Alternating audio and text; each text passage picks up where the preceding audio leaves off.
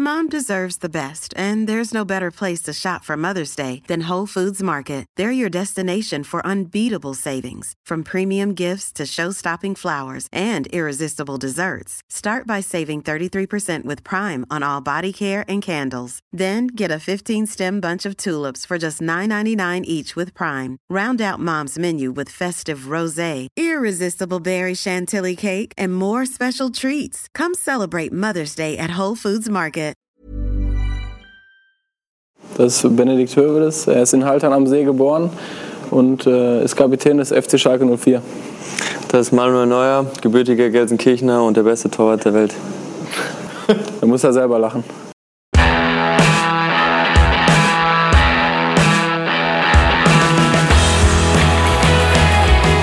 Fußball ist Geschichte, deshalb reden wir drüber. Das ist Mario Harter. Aus dem Allgäu. Der schlechteste Torwart der Welt.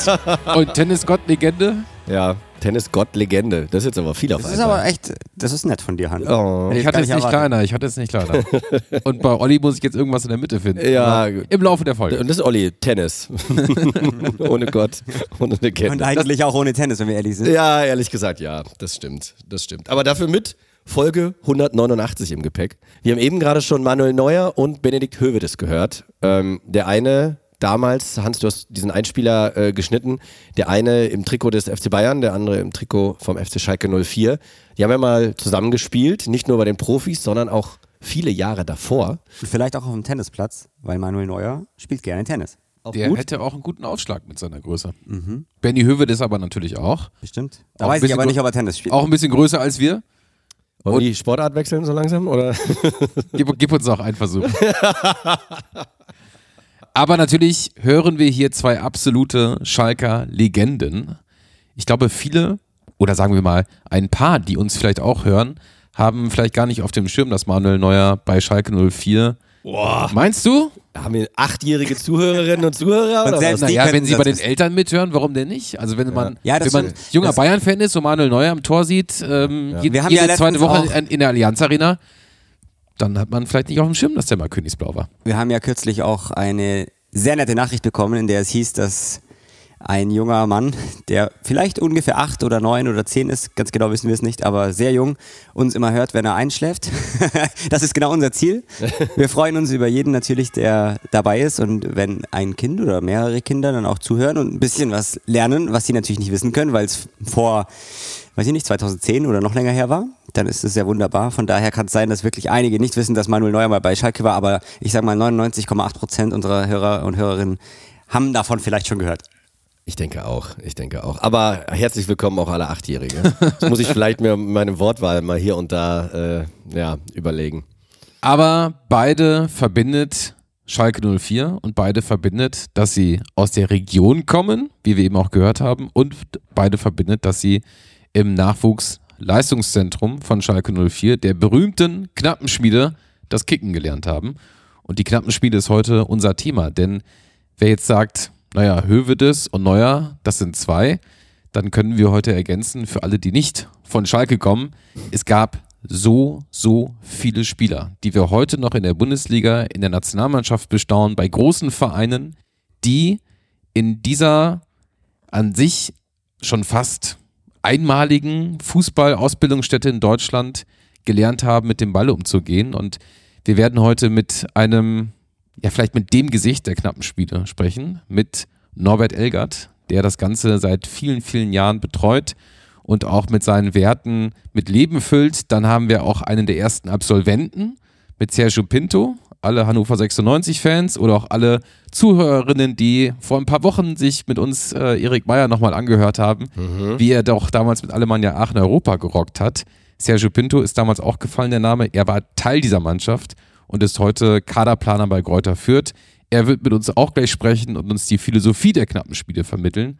Und im Großen und Ganzen könnte man die ganze Folge nur damit füllen, dass wir durch die einzelnen Jahrgänge gehen Ja. und äh, bei jedem zweiten Namen wahrscheinlich sagen, kenne ich. Und der spielt heute da. Das ist ja so verrückt. Ich glaube, ich würde jetzt mal so tippen, höchstens der VfB Stuttgart hat noch eine ähnlich gute Durchlässigkeit bzw. Erfolgsquote, was so äh, Profifußballer angeht. Mario, du guckst so ein bisschen, wenn du überlegst. Wenn überhaupt, habe ich Serge- gerade gedacht. Ja, Stuttgart Serge Gnabry, Timo Werner, Ja. Ähm, Joshua Kimmich, Also allein jetzt nur mal so drei aktuelle Nationalspieler zu nehmen. Aber bei Schalke ist es ja so, dass man immer denkt, ah, ist ja auch irgendwie aus der Not geboren, weil man vielleicht hier und da nicht so viel Geld hatte.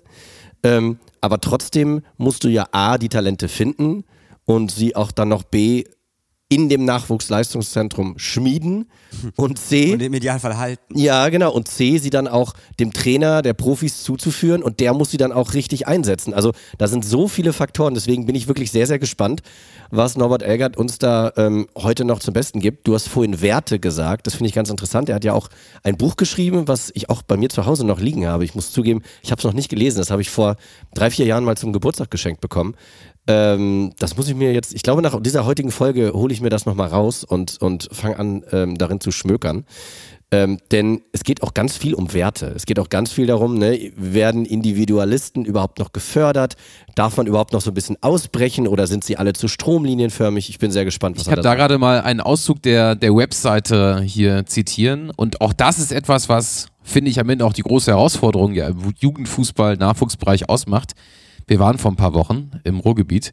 Also es reizt sich ja dort eine große Stadt an die, an die andere. Borussia Dortmund ist ähm, nicht weit entfernt und das Bewerben beziehungsweise einfach das nach außen strahlen deiner Kompetenz, weil am Ende ist die Knappenschmiede schon eine Marke, ist natürlich das eine, aber zum anderen auch irgendwo diese vielen Talente auf dem Schirm haben und am Ende dann auch wirklich zu Schalke 04 zu nutzen. Das ist ja auch etwas, was, glaube ich, uns auch Norbert nachher erzählen wird. Etwas, was bis heute, vielleicht sogar auch gerade heute, umso herausfordernder ist. Deshalb, ähm, ich wollte auf die Webseite kommen, da hast du wirklich alles aufgelistet, was die Werte angeht, dass man als äh, Eltern theoretisch sagen kann, wir schauen uns das erstmal an, äh, wo wir dich dann da hinschicken. Und das heißt, wir verbinden Leistungssport, schulische und berufliche Ausbildung. In der knappen Spiele entwickeln sich Persönlichkeiten, für die wir auch abseits des Trainings und der Spiele da sind. Also da wird dieser Familiencharakter sehr groß geschrieben. Gemeinsame Werte schweißen uns in allen Altersklassen zusammen. Dankbarkeit, Respekt, Ehrlichkeit, Toleranz, Teamfähigkeit und Fairness. Das klingt alles total toll, aber es braucht eben jemanden und äh, diesen jemand hat Schalke 04 vor vielen, vielen Jahren in Norbert Eggert Nummer gefunden, der das Ganze dann halt mit Leben füllt. Weil es ist ganz toll, jeder Verein hat mittlerweile so einen Ethikcode, den man sich irgendwo in die Kabinentür tackert oder was weiß ich, wohin schreibt. Aber es bringt natürlich nichts, wenn du das nicht lebst. Wenn es darum geht, Fannähe, die Nationalmannschaft hat es ja bewiesen jetzt Ja. in den vergangenen Jahren, Fannähe demonstrieren und dann aber irgendwie mit mit heulendem, aufheulenden Lamborghini-Motor an den wartenden Fans vorbeizuknallen, das ist jetzt nicht gerade irgendwie geil. Von daher bringt dieses ganze Werte-Kompass-Ding wenig, wenn du niemanden hast, der dafür steht. Und Schalke kann sich so, so glücklich schätzen, das werden wir auch gleich im Gespräch hören, dass da eben jemand ist, der diesen Laden vollkommen im Griff hat und lebt. Ich finde bei Schalke das ganz interessant, wenn man bedenkt, dass es die Knappenschmiede schon seit Anfang des Jahrtausends oder Ende des letzten Jahrtausends ganz knapp, glaube 99, hast du vorhin mal kurz angekündigt, dass Sergio Pinto rauskam. Das heißt, sagen wir mal, plus minus ein Vierteljahrhundert, 25 Jahre, nicht ganz, aber sagen wir jetzt mal so. Und was Schalke in dieser Zeit alles durchgemacht hat, gell? Also die, einmal waren sie wirklich beinahe Meister, jetzt dümpeln sie irgendwo in den Niederungen der zweiten Liga umher. Aber diese Knappenschmiede ist die einzige Konstante. Also Mhm. momentan kann man natürlich sagen, ist der einzige Weg für Schalke aus dieser Misere rauszukommen, die Knappenschmiede, weil Finanzen schwierig. Der Schalker Wen Weg. willst du holen und so weiter. Klar, geht 20 Jahre zurück, als die Schalker fast Meister geworden wären oder auch ständig Champions League gespielt haben. Ständig vielleicht nicht, aber zumindest ab und an mal. Da hätten sie natürlich und haben sie auch Geld ausgegeben für andere Spieler. Und trotzdem gab es die Knappenschmiede und trotzdem ist auch in den Jahrgängen, wir können da ja mal nachher noch drauf eingehen, wann wer rauskam, immer wer dabei gewesen. Also da kann man schon sagen, die ziehen ihren Weg durch. Jetzt müssen sie. Früher mussten sie nicht, weil sie viel Geld hatten durch die Champions League und haben es trotzdem so gemacht. Also das das, scheint cool. schon ein gutes Fundament zu sein. Und das finde ich cool. Und das unterscheidet sie, finde ich, auch ein bisschen von, vom Nachbarn Borussia Dortmund oder eben auch ähm, vom FC Bayern. Denn der FC Bayern muss ja auch nicht, aber es wäre ja schon schön, wenn da mal jemand U16, U17, U18, U19 und so weiter. Und die Durchlässigkeit beim FC Bayern beispielsweise ist komplett anders. Weil du aber Ja, auch eine ist auch ganz ein schwieriger andere, ganz andere Drucksituation Ja, auch hast und du. du Ja, aber Mario hat es gerade gesagt, der FC Schalke hatte auch viele, viele Jahre in der Champions League. Ja. Ja, ja. Klar hat man dann auch einen Hünteler teuer geholt, aber dann kamen eben andere Spieler ähm, von hinten sozusagen, die dann auch irgendwie sich aufgedrängt haben und heute jetzt vielleicht nicht bei einem Champions League Verein spielen, aber zumindest beispielsweise einen Felix Platte oder oder oder, die dann irgendwo in der zweiten Liga. Ja, ich meine, weil du gerade die Bayern ansprichst, ich wollte jetzt damit nicht anfangen, Ja. aber wir wissen ja, dass da irgendwann mal Holger Badstuber und Thomas Müller und dann kommt der Schweinsteiger und der Lahm und äh, Alaba und ja, aber das war alles mehr oder weniger zur gleichen Zeit. Und jetzt ist es nun mal so, in München warten sie schon lange darauf, dass wieder einer von dem Kaliber rauskommt. Ist natürlich auch schwierig, wenn du so häufig in Folge Meister wirst und du hast so viele Superstars. Dann komm mal raus aus der U, weiß ich nicht, 17, 18, 19 und sei gleich mal Stammspieler. Deswegen will ich nicht Ja, ja, lange auf klar. die Bayern eingehen, aber das ist schwieriger. Bei Schalke ist es jetzt so, dass die wahrscheinlich froh wären, wenn jeden Morgen einer aufwacht und sagt, hey, hier bin ich, der neue Star ist da.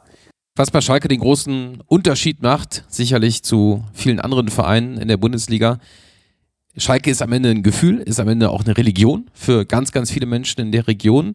Es ist natürlich für den Nachwuchs auch eine Familie, aber diese Werte, über die wir jetzt gerade gesprochen haben, und du hast so schön gesagt, die muss ja auch irgendwer vermitteln. Norbert Elgert, klar, in Person, aber das ist auch etwas, was Schalke 04 besonders macht. Es gibt so viele ehemalige Schalker, die in diesem Nachwuchsleistungszentrum, sprich in der knappen Spiele, ja irgendwie auch eine gewisse Prägung in ihrer Rolle als nun Verantwortliche, als Ex-Profis mit reinbringen. Also nur mal um so ein paar Namen zu nennen. Christian Wettklo, langjähriger Bundesliga-Torwart von Mainz 05, Thomas Waldoch, Mike Böskens, immer wieder zu sehen in der ersten Reihe, wenn es darum geht, oha, wir haben gerade hier eine Krise, wir brauchen jemanden, der den Verein kennt, der Stallgeruch hat, der auch eine Mannschaft nach vorne pushen kann. Gerald Asamoah, schon fast auch eine Schalker äh, Legende, weil er einfach auch als Nationalspieler großen Erfolg hatte und U23-Manager ist. Dann haben wir von der U15 bis zur U23 am Ende all diese Namen und Gesichter. Also wir reden jetzt am Ende auch nicht nur von der U19. Also das ist ja dann im Nachwuchsbereich so die Sprungchance, Sprungchance zu den Profis, sondern schon sehr, sehr früh in der Prägung sind ehemalige Schalke-Profis involviert. In Person vor allem Martin Max, fand ich sehr witzig in der Recherche, der von der U15 bis zur U23 der Sturmtrainer ist. Ja, sowas finde ich geil. Das äh, gibt es ja in, in Deutschland in den, also finde ich jedenfalls im Fußball vor allem viel zu wenig. Das ist ja in anderen Sportarten, in den USA ist das normal, dass quasi jede Position einen eigenen Coach hat. In Deutschland nennt man das dann mal Athletiktrainer oder Techniktrainer, aber der kümmert sich dann auch um alle Gewerke quasi. Aber wenn du jemanden wie Martin Max hast, der ja wirklich jetzt nicht für seine Technik bekannt war, aber eben für seinen Abschluss und für seinen Riecher, ähm, und wenn du den dann da hast und der den 16-, 17-Jährigen genau erklären kann, wie musst du dich bewegen im und am Strafraum, ja, das ist super. Und es vermittelt den Spielern natürlich auch, ah, guck mal, der hat für Schalke so und so viele Tore gemacht. Das ist nochmal ein ganz anderer Ansporn, als wenn irgendein Coach, der irgendwann mal bei irgendeinem anderen Verein gespielt hat, mir irgendwas beibringen will. Wenn wir bei den großen Namen sind auf Schalke, dann müssen wir über Bodo Menze sprechen, denn der gilt als Gründungsvater der Knappenspiele. Er war der erste hauptamtliche Jugendkoordinator des Vereins und er sollte die Nachwuchsabteilung mit neuen Ideen und mit klaren Strukturen einfach versehen. Und im Großen und Ganzen das ganze Thema, wir müssen irgendwie aus einfachen Mitteln irgendwo jetzt auch die, die, die jungen Talente nach vorne bringen, das brauchte einfach irgendwo ein Konzept. Und äh, er ist ähm, auf Schalke dann als, als äh, ja, neuer Verantwortlicher für diesen Bereich auch eingestellt worden. Alles war natürlich bis dahin oft auf den Schultern von Ehrenamtlichen. Und das ist natürlich äh, in der gesamten Geschichte des, des äh, Nachwuchses extrem interessant. Du brauchst natürlich, wie du heute siehst, ja eigentlich eine Ganztagsbetreuung. Wenn du junge Spieler hast, die Das vielleicht ging ja damals erst los, ne? Wir erinnern uns, EM 2000, Tiefpunkt und so weiter, Erich Ribbeck und so weiter, gehen wir nicht weiter drauf ein, hatten wir mehrere Folgen drüber. Da fing das ja erst richtig an, oh mein Gott, der deutsche Fußball am Boden, wir brauchen diese NLZs. Jeder Erst- und Zweitligist braucht ein Nachwuchsleistungszentrum. Und ähm, vorher war das, wie du schon sagst, viel mit Ehrenamt und viel mit, ja, mal gucken, vielleicht bringen wir den hier bei irgendwie der Frau von der, vom Kiosk hier irgendwie unter und so weiter. Und erst dann kam ja diese Professionalisierung bei Schalke und in der ganzen ähm, Republik. Und Bodo Menze war dann so weitsichtig, dass er versucht hat, sehr schnell diesen ganzen Kompetenzbereich auch mit Expertise zu füllen und hat entsprechend dann 1996 mit Norbert Elgert den ersten und bis heute wahrscheinlich den bekanntesten Trainer im 1996, ja, das war noch vor Schalkes Europapokalsieg. Das ist krass. Ja. 1996. Elgert kam vom FC Rade, ist gebürtiger Gelsenkirchner, muss man sagen, aber äh, er erzählt in sehr vielen Interviews, dass äh, er aufgrund von beruflichen Faktoren seines Vaters dann auch im Raum Osnabrück gelebt hat und somit kam Elgert zurück an seine Geburtsstätte und war dann auch sehr, sehr schnell, was heißt sehr, sehr schnell, aber er hat dann die Erfolgsgeschichte geprägt, hat äh, seither dreimal die deutsche U19-Meisterschaft gewonnen und zweimal den deutschen A-Junioren-Pokal. Jetzt am Telefon Sergio Pinto, einer der ersten, der die Knappenschmiede erfolgreich absolviert hat. Das war im Jahr 1999.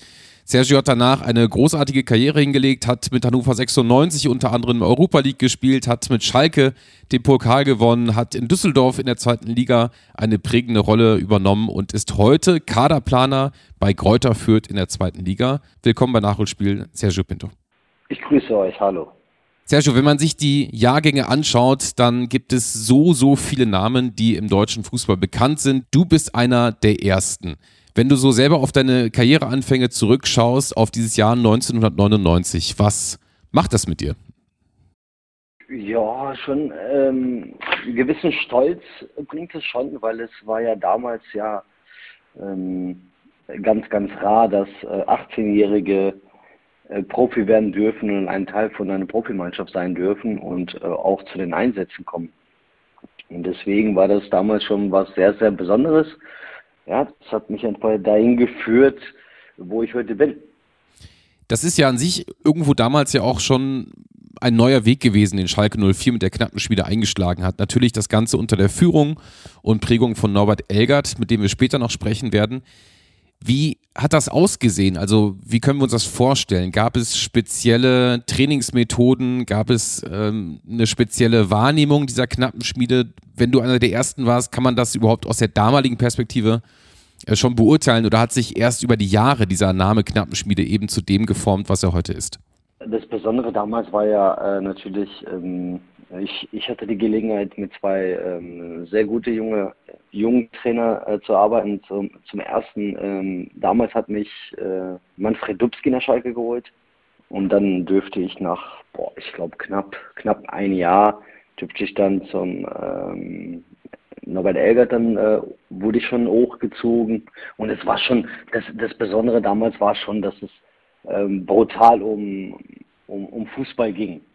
Ähm, wenn man, wenn man andere Sachen mitbekommen haben von, natürlich, der Fußball war ja damals genauso wie heute, war ja offen, ähm, schon recht transparent und man kannte sich untereinander. Und wenn man die anderen schon mitbekommen haben, die Trainingsmethoden waren ja damals schon auf jeden Fall schon was sehr, sehr Besonderes, ja. Sehr, sehr viel mit Ball, wenig Laufen, viel äh, Engfeld, also das, was man heute sagt, dieses Rondos und Kleinfeldspiele, und das haben wir damals schon praktiziert, muss man äh, ehrlich sagen. Norbert Elgert ist ja jetzt schon seit vielen Jahrzehnten auf Schalke. Heutzutage, wenn man sagt Knappenschmiede, das ist ja eine richtige Marke. Norbert Elgert hat auch ein Buch geschrieben. Also heute kennt man diesen Mann in ganz Fußball Deutschland. Damals, als du dort warst, war er ja erst seit drei, vier Jahren dort. Ähm, nimm uns doch mal mit, was war er denn so für ein Typ? Ich, ich hatte die Gelegenheit, auch äh, nach meiner äh, aktive Karriere äh, bei ihm zu hospitieren. Und äh, ich glaube, der hat sich nicht viel verändert von, seinen, von seiner Persönlichkeit, von seinem Wesen. 0,0. Der ist natürlich, hat sich weiterentwickelt als Trainer von, der, von, von der Methoden, von der, vielleicht von der Ansprache. Aber äh, die, die wichtigen Teile von einem Trainer, die hat er nicht wirklich äh, großartig verändert. Der ist natürlich mit der Zeit mitgegangen. Ja, das ist jetzt natürlich eine andere Ansprache an die Jungs heute wie damals es war. Ja, und trotzdem ist er autoritär, der ist, der bringt alle Komponenten mit.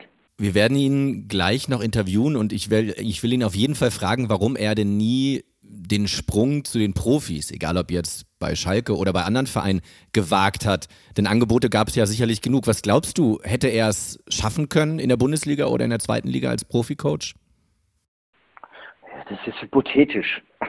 Das weiß man ja nie ich, ich weiß, also ich, ich hatte ihn dann persönlich dann selbst als, als Co-Trainer von äh, Frank Neubart. Mhm. Ähm, der waren, glaube ich, neun Monate. Und, da war ja, ähm, Norbert Elger war eine Zeit lang Co-Trainer von bei, bei den Profis von Frank Neubert. und ich glaube, dass, dass es ist eine ganz andere Arbeit. Also auf jeden Fall damals war es so. Jugend- und Profifußballer, wenn man äh, Persönlichkeiten hat wie Jörg Böhme, wie Marc Wilmots und, äh, und wie die alle hießen damals. Das sind Spieler äh, damals schon, die, die wirklich alles hinterfragen. Und, ähm, und, und das ist natürlich, ähm, ähm, weiß ich nicht, wie, wie er sich damals gefühlt hat, aber der wollte ziemlich schnell wieder zurück in, in die Jugend. So habe ich es in meinem Kopf, in meiner Erinnerung, ja. Du wirst auch aus deiner heutigen Sicht als Kaderplaner in Kräuter Fürth wissen, dass so dieser Durchbruch für einen jungen Spieler, für ein eigenes Talent zu den Profis, für jeden Verein eine riesen Erfolgsgeschichte ist, aber am Ende ja auch so ein Prestige-Sting. Und auf Schalke erleben wir das jede Saison, dass Jungs ähm, wirklich dann auch in den Profikader gespült werden und äh, oft auch dann eine tolle Karriere hinlegen. Du bist auch auf Schalke geblieben, hast, ähm, wir haben es in der Anmoderation gesagt, auch dann später den Pokal gewonnen. Wie war Na, ich habe den doch nicht gewonnen, ich war dabei. Ja. ich habe ja, hab ja, hab ja, nicht gespielt. Also, Emre Can ist auch Champions League-Sieger. Also. ja, das, ja, alles schön und gut, aber ähm, ich war, ich, ich war ja nicht, ich habe ja gar nicht gespielt, von daher. Ich, ich glaube, ich habe den, wo wir dann zweimal den Pokal gewonnen haben sogar. deine, ähm, deine Bescheidenheit in allen Ehren, Sergio. Auch das ist ja eine Philosophie auf Schalke, dass ähm, man den jungen Leuten irgendwie auch äh, diese Bodenständigkeit äh, irgendwie auch einprägt. Aber trotz alledem hast du mit Schalke eben auch erfolgreiche Zeiten gehabt als Profi. Wie ist es denn für dich gewesen, dieser Schritt dann von der knappen Spiele in die erste Mannschaft? Damals hatte ich das Glück, ähm, also die ersten zwei Spiele habe ich unter äh, Hüb gemacht damals, das kann mich noch gut daran erinnern. Und dann hatte ich das Glück, ähm, dass Marc Wilmots äh, Interims nach Frank Neubert übrigens äh, Interimstrainer wurde für ein paar Spiele. Und Marc Wilmots hat mir damals gesagt, ähm, hör mal zu, ich weiß, was du kannst. Ich schätze deine Qualitäten. Wenn du Gas gibst, wirst du alle Spiele bei mir spielen. Das war die Ansage damals. Und ähm, und ich habe dann alle Spiele äh, gemacht. Und es war ähm, dann schon, ist schon ein Riesenunterschied. Also der kleine Pinto ist auf einmal, äh, darf acht Spiele in Folge, in Folge machen bei Schalke 04. Das war ja damals Schalke 04, also ähm, ein, ja, die Nummer zwei in Deutschland. Damals, zu, de, zu dem Zeitpunkt. Und, ähm, und das macht natürlich einen, er fühlt einen schon mit Stolz. Ähm, und ich bin froh, dass es äh, zu der Zeit war. Die Schalker Zeit hat dich ja auch geprägt und hat dich ja auch äh, dann auch für andere Vereine, für die du dann gespielt hast, ja auch sicherlich ähm, perfekt vorbereitet. Also ich habe dich in Hannover live im Stadion spielen sehen, damals Europa League. Das waren immer wirklich äh, sehr packende Partien. Mit so ein bisschen Abstand, was waren so die wichtigsten, sagen wir sportlichen als auch menschlichen Dinge, die du in der knappen Spiele gelernt hast? Oh ja, also mit der Zeit muss man schon sagen, ich, ich habe verdammt viel Glück gehabt, äh, dass ich äh, ein Talent hatte. Ich glaube, wäre ich nicht so talentiert gewesen, dass äh, ich es gar nicht äh, zu den Profis geschafft hätte, weil ich mit, ja, ich war schon eine wilde Sau, muss man ehrlich sagen. also die wirklich und ähm, ja, heute, heute muss ich dankbar sein, dass äh, ein Manfred Duxki ein ein äh, Norbert Elgert, äh, Helmut Schulte, Bodo Menze, Hüb Stevens, dass sie damals ähm, ja, in, in, in, mir unheimlich viel Talent erkannt haben. Ansonsten hätte ich, glaube ich, ähm, ja, wäre mal meine Karriere nicht so verlaufen, weil ich ähm, außerhalb des Platzes nicht ganz so einfach war. Diesen Riecher, den man braucht für Talente, den musst du ja heute auch täglich ähm, unter Beweis stellen als Kaderplaner in Greuther Fürth. Gibt es denn da Dinge, die du aus deiner knappen Schmiedenzeit, also aus dieser ganzen Ausbildungszeit äh, mitgenommen hast, die dir heute in deiner Funktion weiterhelfen? Ja, sicherlich ist eines davon das, was ich selber durcherlebt habe. Ähm, ja, also wenn die Jungs Talent haben, dann haben sie Talent. Und ähm, es gilt ähm, ähm auch daran zu glauben, dass, dass die Jungs es schaffen können. Es geht darum, dass, ähm, dass auch in schlechtere Phasen an den Jungs glauben, ja, ähm, Selbstvertrauen schenken, ähm, motivieren, ähm, auch ähm, ja, in den Hintern treten, wenn es sein muss. Ja, aber das, das ändert ja trotzdem nicht, weil wenn man, wenn man ein Talent erkannt hat, ja, oder wenn, wenn man der Meinung ist, dass ein Spieler ein Talent hat oder talentiert ist, ähm, dann, dann wird er auch in ein Jahr diesen Talent haben. Talent geht ja nicht weg. Ja, man muss es nur abrufen. Und ich, ich glaube, dass es vielleicht das, was uns in Fürth auszeichnet, dass wir hier einfach äh, dran glauben und, und den Jungs auch die Zeit geben. Natürlich, äh, irgendwann muss er das auch abrufen. Ja, aber irgendwann heißt es nicht, dass wir jetzt in einem Monat, in einer Woche, in einem Monat, in, in zwei Monaten abrufen können, sondern wir geben den Jungs schon die Zeit, ähm, sich weiterzuentwickeln. Und das ist, glaube ich, äh, ein, ein großes äh, Plus, äh, was wir haben. Mit der Ruhe ähm, und trotzdem haben wir Druck. Ja, wir müssen erfolgreich sein, wir müssen in der Liga bestehen und, ähm, und, und äh, bei uns kann man unheimlich äh, ähm, in Ruhe arbeiten. Das, was man ähm, ja, bei vielen großen Vereinen gar nicht mehr hat.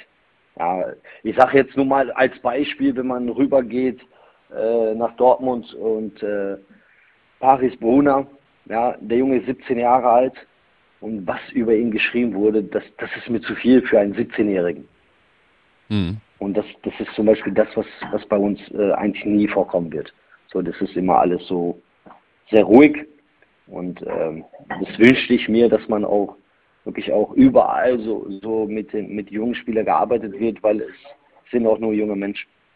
Gutes Beispiel ist da gerade bei euch im Kader Kerim Shalanolu, der ja auch Kapitän war auf Schalke bei der U19. Ist das für dich am Ende, wenn du eben auch siehst, welche Erfolgsausfahrten diese knappen Spiele genommen hat? Also, wir haben heute schon mehrfach die, die, die Weltmeister aufgeführt. Ist das dann für die Jungs, die aus der knappen Spiele kommen und jetzt nicht despektierlich gemeint, in Kräuter Fürth spielen, erstmal so eine Art äh, Downer, weil man sagt, hey, ähm, auf Schalke hätte ich vielleicht auch irgendwie die Weltmeisterkarriere Karriere einschlagen können und jetzt habe ich aber die Ruhe, die du ansprichst, auf Kräuter Fürth, um mich zu entwickeln. Also spürst du da auch eine gewisse Ungeduld bei dem einen oder anderen? Ja, ja, die, heutigen, die, die heutige Generation ist ja sehr, sehr ungeduldig. Da sieht man, ähm, wie, wie schnell viele junge Spieler auch wechseln. Also es gibt Spieler, die haben, ähm, äh, also junge Spieler, die haben in, in wenig Jahren ganz, ganz viele Vereine. Also der Druck ist immens. Ja, das geht ja immer, immer schneller, immer weiter, äh, immer erfolgreicher sein. Äh, du, du, musst am liebsten schon mit 18 äh, 50 Profispiele gehabt haben. Ja, also wenn du, wir sagen es ja immer so, wenn du das Talent mitbringst, wirst du es schaffen. Ja, wenn du von, von, von deiner Persönlichkeit, von deinem Wesen her, äh, wenn du so stabil bist, äh, wir, wir, Menschen sind ja nicht alle gleich, aber wenn du so stabil bist, dass es mit dir gar nichts ausmacht, dann ist doch äh, why not? Aber ähm, ich glaube, dass äh, gewissen, gewissen ja, Personen, gewissen Menschen, ähm, die, die gar nicht dafür äh, vorbereitet sind. Und dann kann es natürlich auch in die Hose gehen. Ja, natürlich dann kann es ja auch natürlich sein, dass, dass die Jungs in dem Alter, ja, mit der Reichweite, die man aktuell auch hat, oder kann ja natürlich, dass man äh, die Füße äh, nicht mehr so richtig auf dem Boden hat, ja. Das kann passieren, das ist menschlich.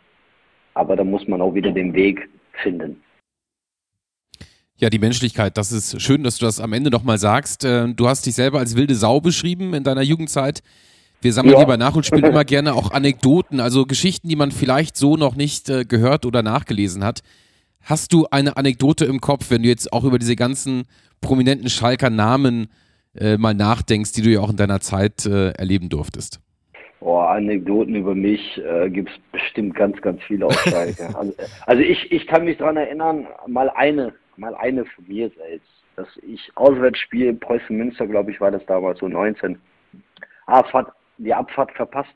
Und dann bin ich mit dem Taxi äh, nach Münster gefahren. ähm, dann saß ich auf der Bank. Zu Recht natürlich auch. Und äh, das Spiel verlief aber nicht so. Und ähm, dann, ja, dann, ich, ich weiß gar nicht, es stand glaube ich 0-0.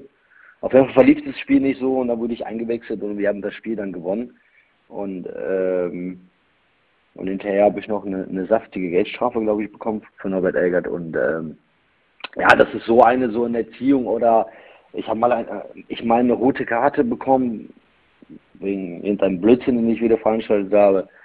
Ähm, und dann haben wir ähm, ein Heimspiel gehabt gegen Österreich-Iserlohn. Und äh, wir haben das Spiel nur 2-0 gewonnen. Und Norbert war natürlich brutal enttäuscht, sehr, sehr sauer, weil es ging, wir waren, äh, es ging um die Meisterschaft, es ging um Torverhältnis. Und ich habe dann von der Mittellinie, also ich bin dann, ich habe trainiert äh, und dann nur nach dem Spiel habe ich dann von der Mittellinie aufs Tor geschossen.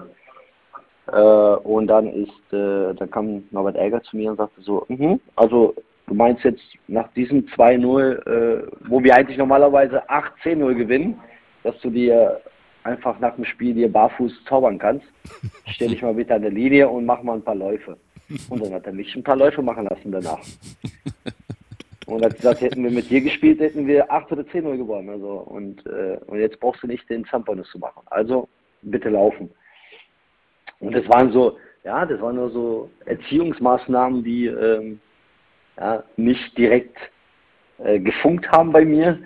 Aber mit der Zeit äh, dann äh, ja, lässt, lässt man solche Sachen mal Revue passieren und sagt, ja, das war schon nicht verkehrt. Und wir hoffen, dass du am Ende die Taxiquittung in der Geschäftsstelle eingereicht hast. Ne? Na, nein, nein, nein, das haben meine Eltern damals bezahlt. ja, da, guck mal. Das haben die, waren aber auch ein bisschen böse, weil es ein paar Euro gekostet hat. Ja, das kann ich mir vorstellen. Ja, von Gelsenkirchen nach Münster. Von Gelsenkirchen nach Münster, äh, das war teuer, ja. Ja. Sergio, ganz, ganz lieben Dank für deine Zeit, auch dass du uns mitgenommen hast durch Anekdoten, aber auch durch deine Erfahrungswerte in die Zeit ähm, in der Knappenschmiede. Du warst einer der ersten Absolventen im Jahr 1999, bist von Norbert Elgert wie so viele im deutschen Fußball geprägt worden und hast das heute mit uns ähm, ja hier wunderbar geteilt. Ganz, ganz lieben Dank, dass du Gast warst bei Nachholspiel. Gerne. So, das waren jetzt mal Einblicke in die Schalker Knappenschmieden-Ausbildung. So wird man geschmiedet, um mal im Wortlaut zu bleiben. Ob jetzt andere Vereine auch zuhören? Ist es schon Industriespionage? Das mag sein. Aber, es kann ja nicht so einfach sein, ne? Denn ich meine, Schalke hat so viele, wir haben hier mal die Liste vor uns, alle drei haben wir die, äh, was nach Sergio Pinto noch so rauskam, das ist ja wirklich der absolute Wahnsinn. Wirklich Jahr für Jahr sind es wirklich Spieler, die ähm, vielleicht nicht alle bei Schalke Superstars geworden sind. Aber wenn man allein ins Jahr 2002 guckt, da hast du mit Mike Hanke einen Nationalspieler, mit Christian Panda einen Nationalspieler. Es Äh, gibt natürlich schon so ein paar Jahrgänge und äh, auch wenn wir gleich mit Norbert über einige Namen sprechen werden, also vor allem über die Weltmeister, also wenn wir jetzt mal an Neuer denken, an Hövedes, die haben wir im Intro schon gehört, aber natürlich auch äh, Mesut Özil, der äh, bei Schalke eine lange erfolgreiche Zeit hatte und bei vielen anderen Vereinen danach, ja, Ja, ich sag, das ist wirklich ein Mario krasser. Jahrgang, weil du jetzt gerade die angesprochen hast. Und ich habe jetzt hier gerade auch Jahr, in dem Jahr. Jahr 2006 geklickt. Also da kam nicht nur Neuer und Özil raus, was eh schon gut genug ist, aber auch noch Alexander Baumjohann zum Beispiel, den darf man natürlich auch nicht kleiner machen, als er wirklich Darauf war. wollte ich hinaus, Riesentalent. also- und Böhnisch auch in dem Jahr. Genau. Und- U21 Europameister Also, ja. 2009 mit Deutschland. Um Also die, um die ist Wahnsinn. Weltmeister zu komplettieren, Julian Draxler, Abschluss, Abschlussjahrgang 2011, natürlich auch ein ganz großer Name auf Schalke. Ralf Fährmann, natürlich, Schalker Legende. Und ja, trotz all dem gibt 2009, es Joel Matip, Entschuldigung. das so viele andere, aber die krass. vielleicht nicht Weltmeister geworden sind, aber richtig große Karrieren eingeschlagen haben. Und ähm, 2012 nur einer, aber dafür Seat Kolasinac oder Kolasinac, wie auch immer man es sagt. Wir Max haben Meyer, schon der viel gehört. Leroy Sané, Abschlussjahrgang 2014. In einem Jahr mit Philipp Max übrigens. Tilo Kehrer 2016. Das ist ja hier wie ein Panini-Heft Ja. dann. Timon Sané, der übrigens auch äh, einen Bruder hat, Side Sané, ja. 2022. Aha. Abschlussjahrgang. Ja, es ist wirklich wie so ein Jahrbuch, ne? Donis du- Über den will ich auf jeden Fall gleich mit Norbert Elgert sprechen. Also, weil der war ja, ich weiß noch genau, damals der 2016er Jahrgang hier, der war auch, oh, West McKinney 2017, äh, der war 2016er Jahrgang und der war so das Übertalent in Deutschland, aber hat es halt nicht gepackt und ich will wissen, woran hatte die gelegen? Das will ich auf jeden Fall von Norbert gleich Es hören. ist natürlich auch spannend, also wenn wir jetzt mal Benny Hövedes nehmen, der auch, glaube ich, mittlerweile Ehrenspielführer äh, auch ist. Also das ist natürlich eine große Auszeichnung auch auf Schalke. Da gibt es ja auch viele, viele andere große Namen, die äh, vor der knappen Schmiede äh, Schalke geprägt haben und sportliche Erfolge gefeiert haben, wenn ich jetzt mal nur an Klaus Fischer zum Beispiel denke. Aber es gibt natürlich auch Namen wie Julian Draxler, der eben schon mal kurz gefallen ist, der, wenn ihr euch erinnert, damals auch auf diesem LKW mit dem großen Plakat, genau, mit dem großen Plakat auch durch Gelsenkirchen gefahren wurde und dann 2015 zu Wolfsburg abgewandert ist. Mittlerweile, ich glaube auch in Saudi-Arabien spielt. Nee, Katar. K. Katar. Irgendwo Ja, also er wird dort sicherlich fast das gleiche an Geld verdienen. Ähm, Naja, es ist ja auch fast der, gelbe, der gleiche Geldgeber. Von PSG nach Katar ist jetzt nicht so weit. da, da musste man jetzt so kontotechnisch nicht so viel Nee, glaub, neue, neue Formulare ausfüllen. gleiches Geldinstitut. Aber du hast natürlich irgendwo eine riesen Erwartungshaltung und Schalke 04 auf der Brust. Und ich kann mir vorstellen, dass das vielleicht für viele, die dann auch auf Schalke seit äh, Jahren diesem Verein einfach alles an Aufmerksamkeit, an Emotionen schenken, dass es für die vielleicht auch enttäuschend ist, wie dann auch so Karrieren verlaufen. Naja, du hast ganz am Anfang gesagt, Manuel Neuer, Schalke-Legende, ja, aber ähm, wenn Manuel Neuer mit dem FC Bayern auf Schalke spielt, mittlerweile ist es weniger laut und weniger aggressiv, aber die ersten ein, zwei Auswärtsspiele der Bayern auf Schalke, hui. Also äh, da war von Schalke Legende und Zuneigung und einer von uns, da war nicht mehr viel zu spüren. Ja. Weil, ne, klar, Gegenteil von Liebe ist Hass. Äh, da ging es auf jeden Fall hoch her. Ich glaube, irgendwann, vielleicht nach dem Ende seiner Karriere, wird man da auch vielleicht ein bisschen ruhiger das Ganze angehen lassen und dann vielleicht auch ein bisschen anderen, das, anders das Ganze sehen. Aber klar, gerade wenn es ein Junge von dir ist, wenn der in Gelsenkirchen geboren ist, dann willst du den auch nie wieder weggeben. Aber na, so ist es nun mal. Ich habe gerade geguckt, vor ein paar Jahren Malik Ciao, der ist jetzt Stamminnenverteidiger bei Milan. Also das ist egal, ob du das bei Schalke oder wie jetzt Martip oder Kehra oder Ciao im Ausland geschafft hast, da steht immer Knappenschmiede drauf und das ist einfach ein Qualitätssiegel. Er hat Weltmeister geformt und ist seit über 25 Jahren quasi das Gesicht der Schalker Knappenschmiede. Wir begrüßen ganz herzlich am Telefon Norbert Elgert. Ja, zunächst einmal äh, vielen Dank für die positive Vorstellung meiner Person. Und äh, wir können dann auch sofort loslegen. Herr Elgert, wenn wir über den Nachwuchs und die Nachwuchsförderung in Deutschland sprechen, dann ist die Knappenschmiede eine regelrechte Marke. Wir wissen, es gibt sehr viel Konkurrenz da draußen. Was würden Sie denn nach so vielen Jahren sagen, was die Knappenschmiede im Vergleich zu anderen Talentförderungen in Deutschland auszeichnet? Also wenn ich jetzt äh, von, über irgendein Geheimnis sprechen würde, dann würde ich schon äh, am Anfang unseres Gesprächs den Pfad der Demut verlassen. ich glaube, dass es da kein, kein, das Geheimnis ist, dass es keins gibt. Das Besondere ist sicherlich, dass bei uns, da bin ich ganz bei Ihnen, prozentual ganz, ganz viele Spieler geschafft haben. Normalerweise ist die Quote so in Leistungszentren um drei, vier Prozent. Ich glaube, wir liegen da ein bisschen drüber. Und es haben tatsächlich in den letzten 20, 25 Jahren, Jahren weit über 100 Spieler den Sprung in den Profifußball geschafft. Warum das so ist, müssen Sie die Jungs fragen. Wir haben sicherlich viele gute Jungs hier bei uns ausgebildet. In erster Linie ist es ihr Talent, plus ganz viel harte Arbeit, vielleicht auch der ganzheitliche Ansatz. Und dann ist es natürlich so, dass die Jungs, die hier aus den eigenen Reihen kommen, eine hohe Identifikation mit den Fans und bei den Fans genießen. Ähm, das mal in, in, in ganz wenigen Worten. Gibt es einen Spieler oder gab es einen Spieler, bei dem Sie relativ schnell gesagt haben, der kann was werden, der bringt ganz, ganz viel mit? Ja, jetzt werden Sie äh, staunen, eigentlich bei gar keinem. was, was wir sehen, was ich sehe, sind äh, Potenziale, sind Wahrscheinlichkeiten. Und da ist sportliches Talent Voraussetzung, aber es kann unglaublich viel passieren. Dazwischen kommen Verletzungen, Krankheiten, Motivationsverlust, auch bei jungen Leuten schon mal Burnout, äh, nicht mit Widerständen umgehen können und, und, und. Ein positives Beispiel, eins von vielen äh, positiven Beispielen ist sicherlich Seat Kolasinac, im Moment bei Atalanta Bergamo. Äh, bei ihm ja auch, auch talentiert, aber vor allen Dingen der unbedingte Wille, hart zu arbeiten, durchzuhalten und sich dann auch immer wieder durchzusetzen. Sie deuten es schon an, die große Frage, die uns hier in der Runde interessiert, wenn wir allein über die Weltmeister sprechen, Özil, Hövedes, Neuer, Draxler, das waren oder sind nach wie vor große Karrieren. Wie sehr sind Sie denn emotional und persönlich mit dem weiteren Werdegang am Ende noch verbunden? Ja, eigentlich mit allen meiner Jungs. Also das ist, ich beschränke das nicht auf, auf, auf, auf die Jungs, die Weltmeister geworden sind. Das war natürlich auch für uns, für unseren Club sehr besonders äh, mit Benny und Mesut äh, 2006 vorher auch schon deutscher Meister geworden im U19-Bereich. Mit Manuel Neuer deutscher Pokalsieger 2005. Ähm, der Kontakt mehr oder weniger intensiv, aber mit allen noch vorhanden. Auch mit Leroy, Joel Matip, äh, Thilo Kehrer oder auch Philipp Max. Beschränkt sich aber eher auf äh, Geburtstage, Feierlichkeiten, besondere Erfolge der Jungs und ich melde mich eigentlich am ehesten dann, äh, wenn es ihnen mal nicht so gut geht. Herr Eggert, wir haben Sie ja gefragt, ob Sie oder bei welchem Spieler Sie früh gemerkt haben, oh, der könnte einer werden. Da wollten Sie ja nicht so richtig mit der Sprache rausrücken. Äh, ich frage jetzt mal andersrum. Ich habe neulich einen, äh, einen Satz von Hermann Gerland gelesen, der gesagt hat, ich wusste immer genau, wer was schafft. Nur bei Sandro Wagner, da lag ich daneben. Ich hätte nie gedacht, dass der auch nur in der zweiten Liga Spiele macht. Können Sie uns auch einen Spieler nennen oder gab es Spieler, wo Sie gesagt haben, uh, das könnte eng werden und dann hat er dann doch eine große Karriere hingelegt? Ja, da kann ich das Beispiel sicherlich gerne nennen, auch Joel Matip.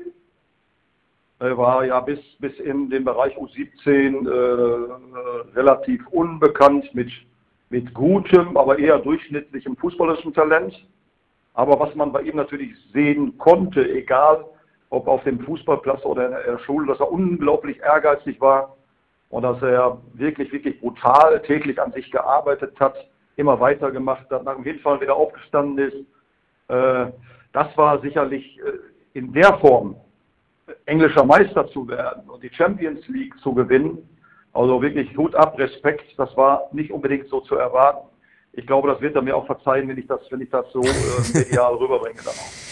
Es gibt ja jetzt wirklich ein paar andere Spieler, wir haben ja die großen Namen auch schon erwähnt. Ähm, Umkehrfrage quasi, wenn wir jetzt über Manuel Neuer sprechen, Welttorhüter und was weiß ich nicht alles. Leroy Sané, einer der größten überhaupt, jetzt natürlich wieder in super Form bei Man City, auch unter Guardiola und überall.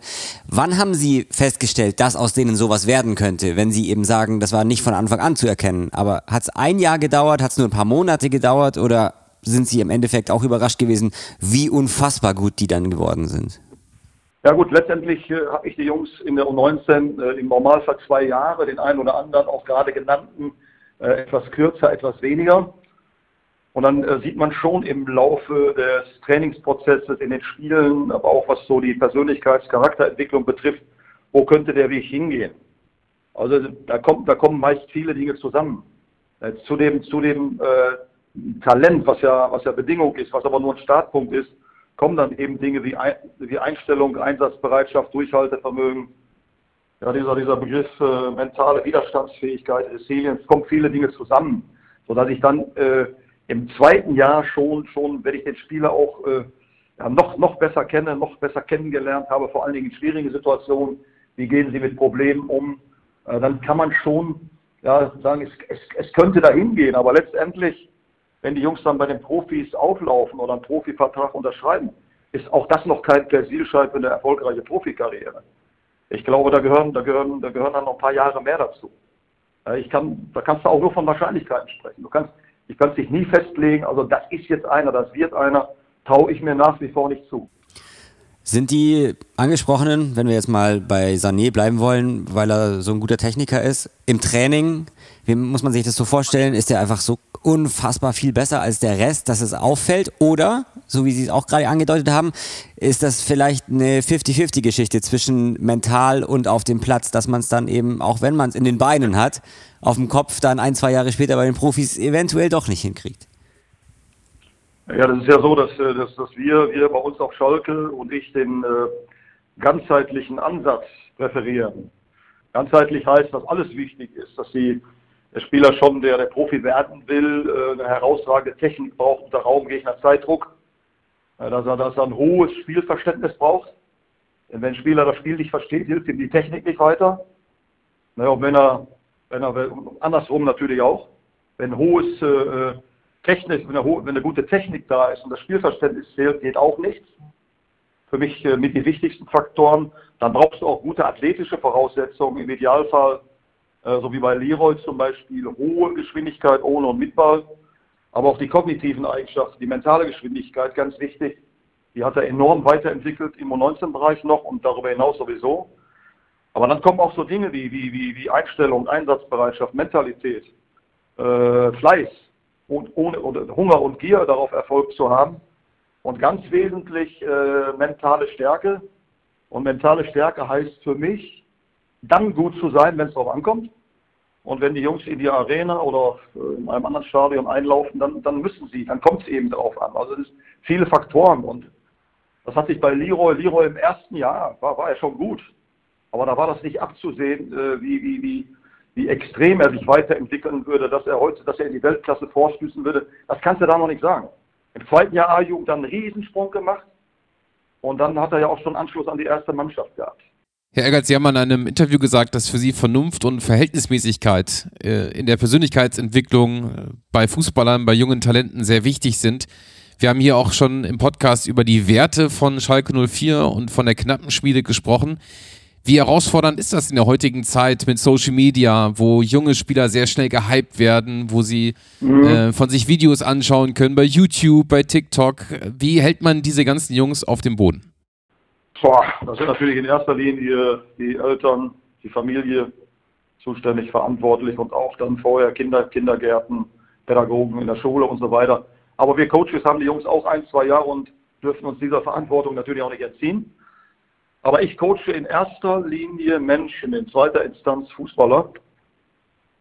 Und in einer, ja, schauen Sie sich das aktuelle Weltgeschehen im Moment an, in einer schwierigen, komplexen Welt, wie wir Menschen mit dem Planeten umgehen, wie wir barbarisch jetzt im Moment miteinander umgehen. Der Fußball ist auch ein bisschen Spiegelbild der Gesellschaft heutzutage. Ja, und gerade deswegen haben wir Coaches und Ausbilder äh, mehr denn je ja, die Aufgabe, nicht nur Vermittler von Technik, Taktik, Athletik, mentaler Stärke und, und, und zu sein, sondern eben auch von gesunden, traditionellen Werten wie zum Beispiel ja, Integrität, Demut, Dankbarkeit, Toleranz, gerade Toleranz, Respekt, Bodenständigkeit, Mitgefühl, Hilfsbereitschaft und, und, und. Weil ich einfach der festen Überzeugung bin, gerade in dieser heutigen Welt, was wir hier auf dem Planeten miteinander und mit dem Planeten veranstalten, geben starke traditionelle Werte, äh, wie soll ich sagen, dem, dem Einzelnen Halt und Orientierung. Und für Gemeinschaften bedeutet es und für Teams bedeutet das natürlich, ja, dass gemeinsame Werte zusammenschweißen und auch das Wir-Gefühl stärken können. Denn was nützen wir, wenn ich, wenn, ich, wenn ich Profi bin, was nützen mir Kohle, Ruhm und Reichtum, wenn ich vielleicht als Mensch ein Arschloch bin und, und, und total versage? Die Jungs sollen ruhig, was den Begriff Bodenständigkeit äh, betrifft, äh, mit beiden Händen ja, nach den Sternen greifen, aber bitteschön äh, immer wieder fest verwurzelt mit beiden Füßen auf dem Boden oder auf dem Teppich bleiben. Sie haben gerade gesagt, dass der Fußball ja immer schon ein Spiegelbild der Gesellschaft war und ist. Ähm, jetzt ist es ja so, dass in den Berufen außerhalb des Fußballs ganz oft gesagt wird, dass die junge Generation, die wollen nicht mehr so viel arbeiten, da ist nicht mehr so viel Ehrgeiz dabei, wollen am liebsten irgendwie eine drei oder vier Tage Woche und so weiter. Haben Sie, Sie sind ja jetzt auch schon seit vielen, vielen Jahren dabei, haben Sie jetzt in den letzten Jahren auch irgendwie einen, einen Wandel in der Einstellung gemerkt oder sind Fußballprofis oder angehende Fußballprofis Profis immer gleich und immer gleich ehrgeizig? Oder haben Sie da auch einen, einen Wechsel in der Mentalität gespürt in den letzten Jahren? Ja, die Welt wandelt sich ja permanent und die Jungs werden ja heute in einer ganz anderen Welt und Zeit groß. Sie haben es ja gerade schon gesagt, äh, Social Media, Internet und, und, und, Handys und was, was im Moment, ja, was inzwischen auch äh, dazugehört. Also von daher äh, sehen sie die Welt natürlich auch durch ganz andere Augen, wie ich das vielleicht früher getan habe. Deswegen ist aber wichtig, dass wir dass wir sie verstehen, damit sie uns weiter vertrauen können. Denn nur wenn sie uns vertrauen, können wir sie auch äh, positiv beeinflussen. Aber äh, worauf, worauf ich hinaus will, ist, dass äh, es sich sicherlich verändert hat. Es gibt immer noch die Spieler mit maximaler Einstellung, aber es sind mhm. weniger geworden. Das hat aber auch Gründe. Das, und da gehören sicherlich auch die Leistungszentren dazu, so wie wir ja auch eins sind. Das kann einen, das kann einen auch blenden, dass, dass viele Spieler in einem Nachwuchsleistungszentrum bei einem Bundesligisten zum Beispiel sind, glauben, jetzt bin ich schon am, am großen Ziel angelangt, aber sie, sie verkennen, dass sie auf der sogenannten Erfolgsleiter, die vielleicht, die vielleicht zehn Stufen hat, vielleicht auf Stufe 2, 3 sind. Und es fehlt, ja, wie soll ich, wie soll ich, ich bring's mal auf den Punkt.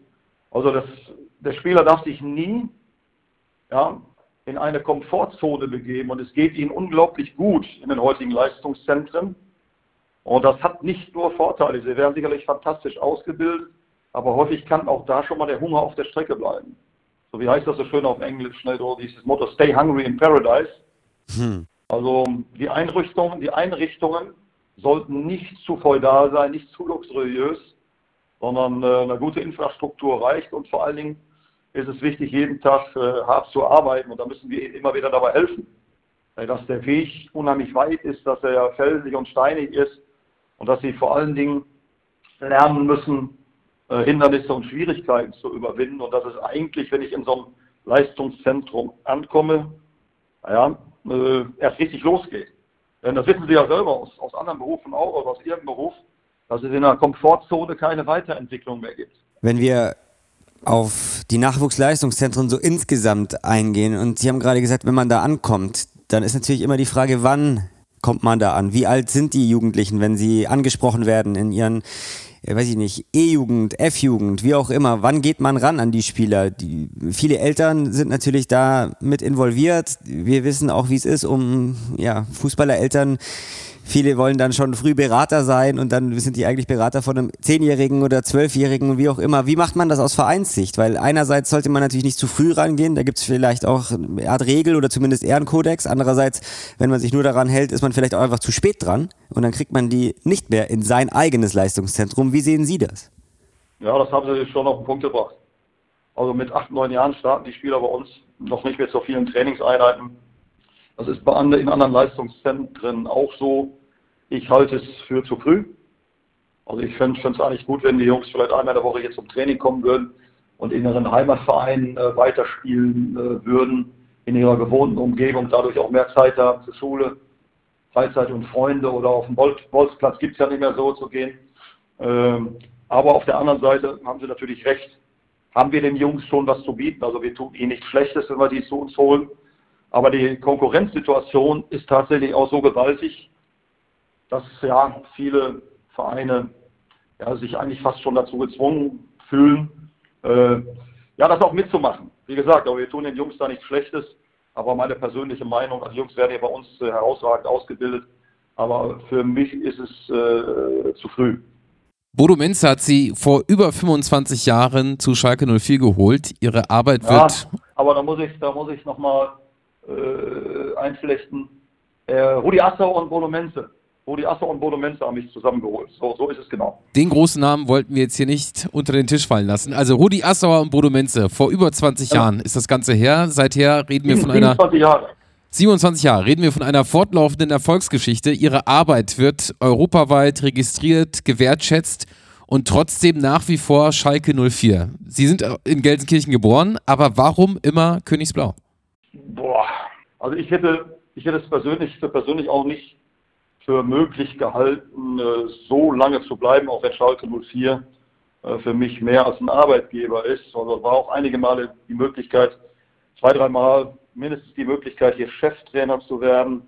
Aber ich sehe für mich, ich sehe mich persönlich, also für mich persönlich mehr Sinn darin, hört sich vielleicht ein bisschen pathetisch an, aber ist tatsächlich so, jungen Menschen dabei zu helfen, ihre Ziele, Wünsche und Träume zu verwirklichen und ja, vielleicht auch ein bisschen Sinn in ihrem Tun zu finden, ihnen dabei zu helfen, erwachsen zu werden und ihre einmalige Lebenschance zu nutzen. Und äh, es ist ja so, dass wir für dieses Leben nur eine Chance haben und die sollten wir nutzen. Und äh, ich bin ja auf Schalke nicht nur Angestellter, bin auch Fan. Äh, aber klar, ähm, 27 Jahre, Jetzt mit unserem neuen Coach, dem ich nur, dem ich nur das Allerbeste wünsche natürlich und auch und entsprechend unterstützen werde. Aber 27 Jahre und 27 Cheftrainer, da können, das können Sie sich darauf verlassen, dass auch das nicht spurlos an mir vorübergegangen ist. Weil da muss man schon sehr belastbar sein. Und, äh, aber U19-Coach ist aktuell ja immer noch mein Traumjob, so ein bisschen auch mein Baby. Ähm, ja, Veränderung war vor einigen Jahren mal möglich, aber vor sechs, sieben Jahren war es mal, aber da hat vor allen Dingen meine Tochter, Schwiegersohn, Enkelkinder, äh, die Schalker Fans, aber auch äh, Clemens Stenny ist mich damals davon überzeugt, dass ich hier noch gebraucht werde. Ja, das ganz kurz dazu. Sie haben jetzt gerade eben den ähm, Satz gesagt, U19-Trainer ist aktuell das Schönste, was es gibt oder das Schönste, was man sich vorstellen kann. Dieses aktuell ist ja so ein bisschen, er macht ja die Tür so ein bisschen auf. Also glauben Sie, dass es irgendwann noch möglich sein könnte, dass Sie dann vielleicht doch noch bei Schalke oder irgendwo anders Profitrainer werden oder ist der Zug für Sie abgefahren? Der Zug ist nicht abgefahren. Also wenn ich das gewollt hätte, hätte ich es ja längst gemacht. aber es, äh, nach wie vor sehe seh ich es nicht in mir. Du musst es ja auch fühlen und spüren. Gerade jetzt, wo wir einen neuen Trainer haben, äh, gebietet es sowieso, da nicht drüber zu reden, aber es ist, ist äh, überhaupt kein, ich verschwende überhaupt keinen Gedanken daran. Also ich sehe mich schon noch das eine oder andere Jahr in der jetzigen Position, weil ich einfach glaube, äh, dass, dass äh, wir es vielleicht nochmal gemeinsam schaffen sollten, dahin zu kommen, wo wir schon mal waren. Ich denke mal an das Spiel damals Schalke 04 Real Madrid in Madrid. Da war der halbe Kader, glaube ich, äh, aus der Knappenschmiede. Davon sind wir aktuell weit entfernt. Immer noch viele gute Jungs, aber fast alle weg bei anderen Vereinen. In der zweiten Liga, aber auch im Ausland bei Topvereinen, in der ersten Liga jede Menge. Aber dass wir da vielleicht gemeinsam nochmal hinkommen. Und nach meiner Zeit als 19-Coach sehe ich mich ja eher so im Bereich Coaching, Mentoring, Unterstützung gerne und wahrscheinlich hier auch auf Schalke. Aber das hängt natürlich davon ab, ob man mich denn dann noch will. also nach 27 Jahren gehen wir jetzt mal nicht davon aus, dass man sie dann nicht mehr haben will, Herr Elgert. Das muss man ganz klar sagen. Wir, wir haben gerade vorhin darüber gesprochen, dadurch, dass Sie schon so lange dabei sind, da waren natürlich viele Aufs und Abs, was den gesamten Verein betrifft. Und wir haben vorhin darüber geredet, dass man natürlich auch beinahe Meister geworden wäre, Champions League häufiger gespielt hat. Dadurch ist natürlich auch Geld in die Kasse gekommen und man war nicht in jedem Jahr davon abhängig, dass aus der knappen Schmiede der nächste Superstar rauskommt, weil ab und an eben auch wirklich viel Geld ausgegeben werden konnte für Spieler. Haben Sie das Gefühl, wo Schalke jetzt gerade steht, ist, ist der einzige Weg, dass die Knappenschmiede wirklich gut funktioniert? Oder spüren Sie anders gesagt ein bisschen mehr Druck, dass Sie jetzt unbedingt wen rausbringen sollten, weil eben die finanzielle Lage und auch die sportliche Lage nicht mehr so ist, wie sie mal war? Also in der Richtung spüre ich überhaupt keinen Druck, äh, Druck in meinem Alter.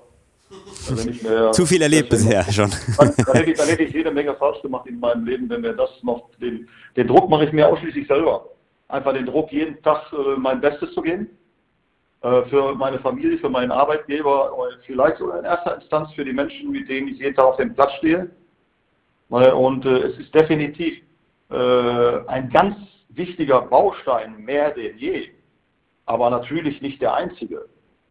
Es wird aber in Zukunft, das glaube ich schon, ein absolutes Muss sein, klug in die Zukunft und nämlich auch in die Knappenschmiede zu investieren. Und wenn Sie jetzt fragen würden, warum, ja, dann würde ich wahrscheinlich antworten oder nicht wahrscheinlich antworten, dass äh, die Spieler, die aus der Knappenschmiede kommen, eine sehr hohe S04-Identifikation haben. Ähm, und dass natürlich auch die Erlöse der Vergangenheit äh, unserem Verein geholfen haben. Manuel Neuer damals, ich weiß es gar nicht mehr, 30, 40 Millionen, Thilo Kehrer 40, 50, Ulle Draxler, auch so um den Dreh, Leroy Sané, auch in dem Bereich Berdi Hövedes und viele, viele, viele mehr, dass dem Club natürlich auch geholfen haben, finanziell zu überleben. Aber da der Rest des Lebens Zukunft ist, ja, träume ich schon eher davon, dass uns Ähnliches nochmal gelingt, wohl wissend, dass das alles andere als einfach wird. Aber einfach kann ja auch jeder. Wenn wir das vielleicht noch abschließend fragen dürfen, denn wir sind natürlich immer an Anekdoten interessiert bei Nachholspielen, die man jetzt nicht unbedingt in der Zeitung nachlesen kann oder bei YouTube findet. In ihrer ganzen Zeit auf Schalke, in der Talentförderung, es gibt so viele Namen, Donis Avcicai zum Beispiel, der ja auch äh, dann als Profi gerade in Interviews auch immer wieder für Unterhaltungsmomente gesorgt hat. Gibt es Anekdoten, die Ihnen sofort einfallen, wenn wir über Kuriositäten zum Beispiel sprechen? Ja, ja, schon, schon, schon, schon jede Menge. Aber äh, direkt würde mir jetzt einfallen äh, und ja, von, seinem, von, von, von seiner Entwicklung her äh, auf dem Weg, wenn er nicht schon Weltklasse ist, äh, Leroy Sané. Ich glaube, darüber, wenn ich das mal sagen darf, habe ich glaube ich auch in meinem Buch, ist sogar ein Spiegel-Bestseller geworden, Gib alles, nur nie auf. Glaube ich, habe ich auch darüber geschrieben. Und zwar im zweiten A-Jugendjahr war Leroy ja schon äh, fester Bestandteil des Profikaders, hat aber auch noch öfters bei uns gespielt, also gehörte zu beiden Mannschaften. Und dann stand am Ende der Saison, die Profis waren schon fertig, haben noch ein bisschen trainiert, unser U19-Endspiel gegen die TSG Hoffenheim mit äh, Julian Nagelsmann damals als Trainer an. Das war hier in, in Wattenscheid und äh, ich glaube, der Leroy kommt mit seiner Familie aus Wattenscheid und ist, hat da auch gespielt vorher, also im Grunde genommen in seiner, in seiner Heimat. Ähm, Endspiel TSG Hoffenheim, 14.000 Zuschauer im Lauheide-Stadion. Eigentlich so das Spiel des Jahres eigentlich auch für Gesamtschalke. Und damals war Roberto Di Matteo Trainer, einer von den 27, und äh, wollte Leroy für das Spiel nicht freigeben. Ja, und dann haben wir natürlich alle gedacht, um Himmels Willen, das, das können wir nicht machen. Einmal wollte der Junge unbedingt spielen, dann waren die Profis am Ende der Saison. Dann war es ein deutsches Finale, dann habe ich den Roberto Di Matteo angerufen, der hat gesagt, du, Roberto, das kannst du nicht machen. Ja, aber Verletzungsgefahr. Ich sage, aber ihr trainiert doch noch, man kann sich auch bei euch verletzen. Und es ist ein deutsches, deutsches Endspiel. Ganz Deutschland schaut zu und, und, und Schalke sowieso. Und da hat der Roberto damals gesagt, okay, eine Halbzeit. Und da stand ich natürlich da. Ja, was, was machst du denn jetzt? Wenn du den jetzt die erste Halbzeit spielen lässt, der macht ein super Spiel und musst den dann zweite Halbzeit rausnehmen. Die Leute, die erklären mich ja für, die erklären mich ja für total doof. Das war die Mannschaft mit Thilo Kehrer, Felix Platte, Fabian Reese, der jetzt bei Hertha spielt. Ja, und dann habe ich natürlich gesagt, boah, dann musst du ihn draußen lassen und bringst ihn nach zur zweiten Halbzeit. Und dann war es so, haben die Leute sowieso gedacht, wie doof ist denn der Elger, dass er einen seiner Besten, wenn nicht den Besten draußen lässt. Und dann lagen wir nach einer Viertelstunde 1-0 zurück. Leroy rein, ganz schnell rein. Also hat er eine Runde gedreht, da ging schon ein Riesenraum durchs Publikum. Und äh, mit, mit, mit seiner Einwechslung dann ging Ruck durchs Stadion, ging Ruck durch die Mannschaft. Das Spiel haben wir damals noch gegen Hoffenheim 3-1 gewonnen, sind deutscher Meister geworden. Und das Kuriose dabei war, bei allem Respekt jetzt auch vor dem Coach, damals Roberto, äh, am nächsten Tag wurde der Trainer dann entlassen, der Cheftrainer dann entlassen. Ähm, ja, ich glaube, diese Geschichte ist schon äh, äh, eine von vielen, aber ich hoffe auch äh, eine für euch äh, nicht unspannend. Sensationell. Sehr gut, sehr schön erzählt auch. Sehr, Ja. sehr schön. Kriegt man mal die Perspektive dann aus beiden Bereichen, ne? Profis und, und äh, Talent bzw. Nachwuchsförderung. Hätte er ja gerade 90 Minuten spielen können. Aber einen Tag später, dann hat man es gesehen. Richtig. Aber ich bin hinterher so viel gefragt, weil so, so viele Leute sind auf mich zugekommen. Boah, das war aber ein genialer Schachzug von dir. das, das hatte mit genial und mit Schachzug gar nichts Ja, zu tun. den Gegner in Sicherheit wiegen. Ja. Im Moment war mir das natürlich alles egal. Da ging es dann nicht mehr, der muss jetzt spielen, wir wollen, wollen Meister werden und da hat mich das auch nicht mehr interessiert. Äh, das, das hätte keiner, keiner im Club mehr verhindern können und ich glaube auch wollen. Es lohnt sich immer der Blick hinter die Kulissen. Ganz speziell in der Knappenschmiede oder bei der Knappenschmiede. Durch Sie heute sehr schön vorgetragen. Sie machen das seit über 27 Jahren. Und man kann Schalke 04 nur wünschen, dass es noch viele weitere Leroy Sanés geben wird, die den deutschen Fußball bereichern und darüber hinaus. Norbert Elgert, ganz, ganz lieben Dank für Ihre Zeit. Wir hatten eine Viertelstunde ausgemacht. Es ist am Ende deutlich mehr geworden und es war für uns sehr, sehr bereichernd. Vielen Dank. Ja, ich bedanke mich bei euch und äh, von meiner Seite aus äh, euch nur das Allerbeste und danke für eure wertvolle Zeit. Ja, Shame on me, Rudi Assauer vergessen.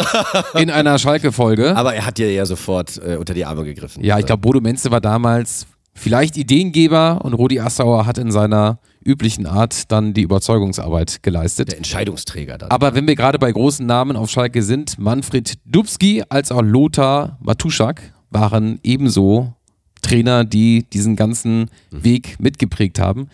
Sollte man immer wieder erwähnen, weil wir haben bei Norbert gerade auch gemerkt, er ist natürlich auch am Ende ein sehr bescheidener Ja. Mensch, obwohl er diese ganzen großen Namen mit zu verantworten hat.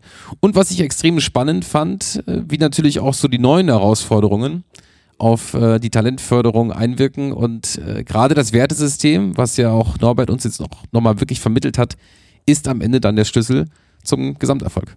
Das stelle ich mir so schwer vor. Manchmal bist du irgendwie auch so ein bisschen Kummerkasten, manchmal bist du irgendwie jemand, wo man sich auskotzen muss. Und dann musst du eben diesen ganzen TikTok, Snapchat, Instagram, Social Media Wahnsinn A, erstmal verstehen. Norbert Elgert ist jetzt auch nicht 32. B, musst du es auch irgendwie einigermaßen nicht gutheißen, aber irgendwie musst du sagen, okay, das akzeptiere ich jetzt. Und C musst du überlegen, okay, wie, wie gehe ich jetzt, also wie, wie, was machen wir denn jetzt? Also mache ich Handyverbot, wie in manchen Schulen?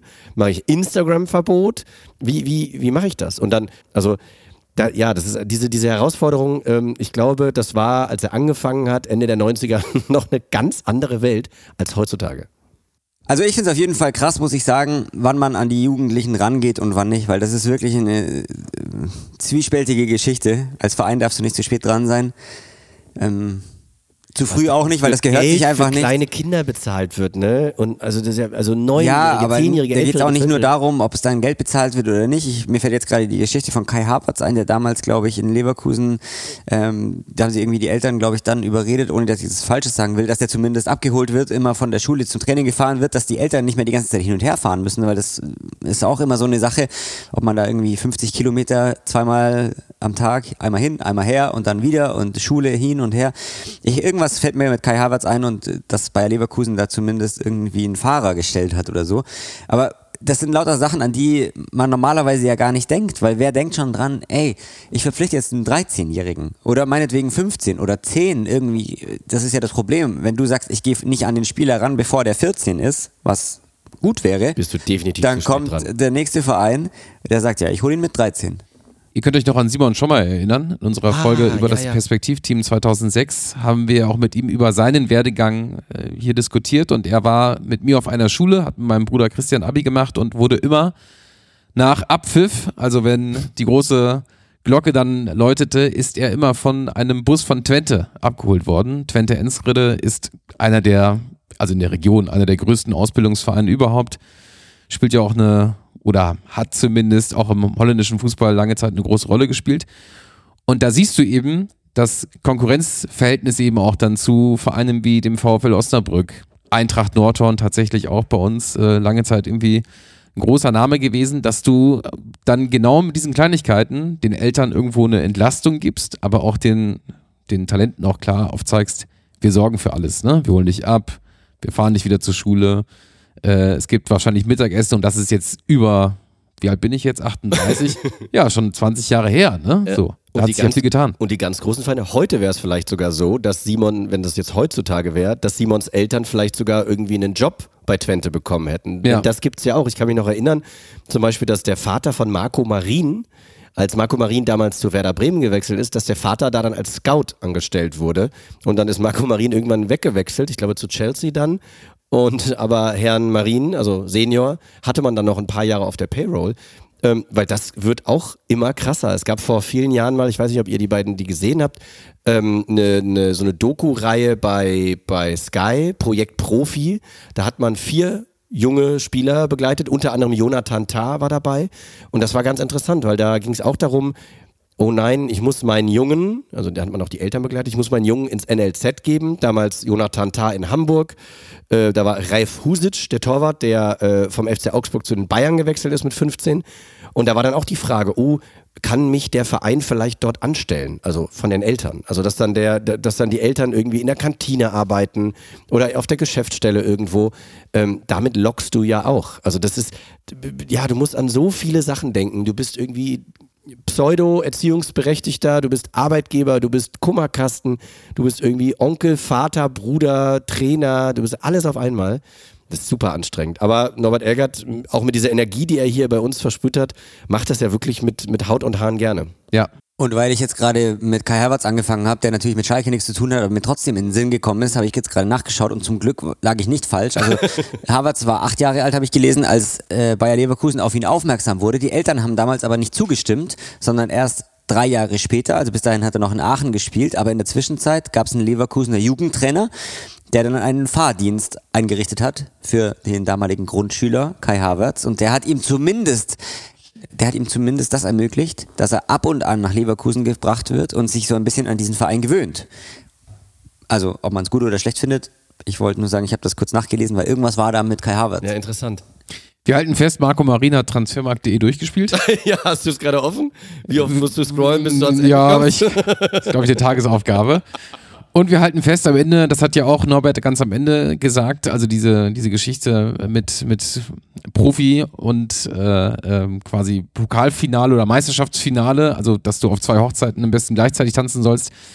Es sind am Ende auch so viele Faktoren, gerade was den Profi-Cheftrainer angeht, ob der dich jetzt in den Kader mal hochnimmt, ob der dich auch mal spielen lässt, ob es dann vom Timing passt oder ob dann jemand nach einer langen Verletzung wieder zurückkommt und du fliegst wieder runter, dann hast du keine Ahnung, es gibt so viele, viele äh, Faktoren, die, glaube ich, diesen Werdegang oder dieses letzte Nadelöhr hin zum Profikader so krass erschweren. Und manchmal ist es einfach Glück. Ne? Ja, ja. Das, ist, das ist ja so verrückt. Ich habe neulich ähm, auf der Arbeit mit, mit René Adler mal kurz geschnackt. Und bei dem war es ja zum Beispiel auch so in Leverkusen, dass er profitiert hatte, ähm, dass er, ich glaube, hat er profitiert, was war das? Ich glaube, Jörg Butt war, glaube ich, verletzt und dann ist er ins Tor gekommen. Und irgendwann war es aber so, dass er sich verletzt hatte und Bernd Leno ihn dann abgelöst hat. Heißt irgendwie, der liebe Gott gibt, der liebe Gott nimmt. Und bei ihm und Manuel Neuer in der Nationalmannschaft war es auch so. Ja, es ist, Ja. es ist wirklich, es ist so verrückt, dass manchmal, Hans, du hast es ja angedeutet, manchmal ist es einfach so, ein Trainer baut auf Junge, ein Trainer baut nicht auf Junge. Und manchmal ist es einfach eine Laune der Natur. Und obwohl du der gleiche Spieler bist, versauerst du auf der Bank oder du wirst zum Topstar und wechselst wie Joel Martip nach Liverpool. Ja. Das waren heute viele Lerneffekte. Ja. Ja, vielen, vielen Dank, Hans, für die Vorbereitung, Danke, dass du danke. uns die Gäste besorgt hast. Das hat äh, großen Spaß gemacht. Nochmal viele Grüße nach Gelsenkirchen zu Norbert Eigert. Und er hat sein Buch erwähnt. Natürlich packen wir auch den Link, wo man dieses Buch immer noch bestellen kann, auch wenn es ein Spiegel-Bestseller war. Aber so ein, zwei mehr verkaufte Exemplare, da hat Norbert sicherlich nichts dagegen. Das packen wir auch in unsere Linksammlung auf nachholspiel.de. Und wir hören uns, wir drei Nächste hier Woche. und ihr zu Hause, wir hören uns nächste Woche Samstag wieder. Ne? Ja, Machen wir das. ich freue mich. Tschüss. Macht's gut. Bis dann. Ciao, ciao. Mom deserves the best, and there's no better place to shop for Mother's Day than Whole Foods Market. They're your destination for unbeatable savings, from premium gifts to show-stopping flowers and irresistible desserts. Start by saving 33% with Prime on all body care and candles. Then get a 15-stem bunch of tulips for just $9.99 each with Prime. Round out Mom's menu with festive rosé, irresistible berry chantilly cake, and more special treats. Come celebrate Mother's Day at Whole Foods Market. When you make decisions for your company, you look for the no brainers. And if you have a lot of mailing to do, stamps.com is the ultimate no brainer. It streamlines your processes to make your business more efficient, which makes you less busy. Mail checks, invoices, legal documents, and everything you need to keep your business running with stamps.com. Seamlessly connect with every major marketplace and shopping cart. Schedule package pickups and see your cheapest and fastest shipping options from different carriers with rates up to 89% off USPS and UPS rates. And with the stamps.com mobile app, you can take care of mailing and shipping wherever you are. Make the same no-brainer decision as over 1 million other businesses with stamps.com. Sign up with code program for a 4-week trial plus free postage and a free digital scale. No long-term commitments or contracts. That's stamps.com. Code program.